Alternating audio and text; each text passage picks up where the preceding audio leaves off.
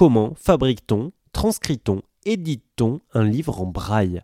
Pour le découvrir, on a rendez-vous au CTEB à Toulouse, l'un des rares centres qui édite des ouvrages, des manuels, des magazines pour les malvoyants. Le livre en braille est tout blanc, édité au moyen de petits impacts sur le papier pour créer des reliefs, mais qu'en est-il pour les livres illustrés pour les enfants par exemple? Réponse avec Adeline Courzan, la directrice du centre. Euh, là, c'est le bureau de Marie-Valentine. Donc, elle n'est pas là aujourd'hui, mais par contre, elle fait un travail très intéressant au niveau du graphisme. Euh, c'est grâce à son travail qu'on a pu lancer les, premiers livres illustrés pour les enfants.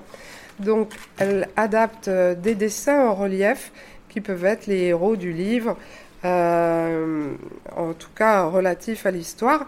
On essaye pour ça d'adapter une image et un dessin qui soit le plus en lien avec euh, l'esprit de l'illustrateur d'origine, c'est-à-dire qu'on va essayer de garder le style de l'illustrateur, mais néanmoins il faut que les personnages, par exemple, qui sont en relief, puissent être déchiffrables par le doigt.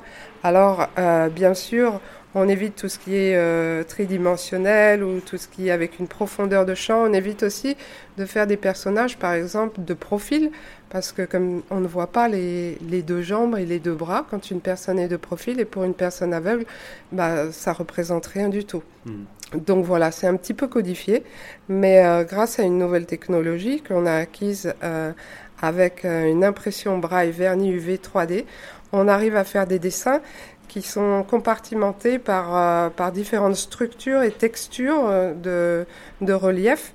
Et euh, ça, permet à l'enfant de voilà d'avoir au moins des illustrations de son de son livre et d'apprendre le braille plus facilement.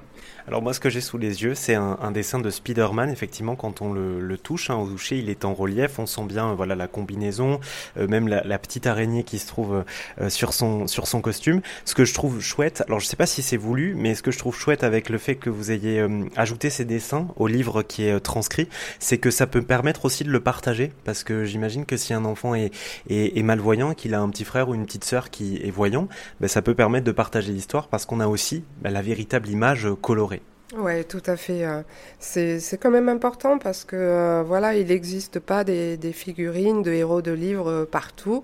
Et normalement, un enfant aveugle, il adore toucher. Et pour avoir une représentation, je dirais, normale, hein, que ce soit d'un objet, d'un héros, etc.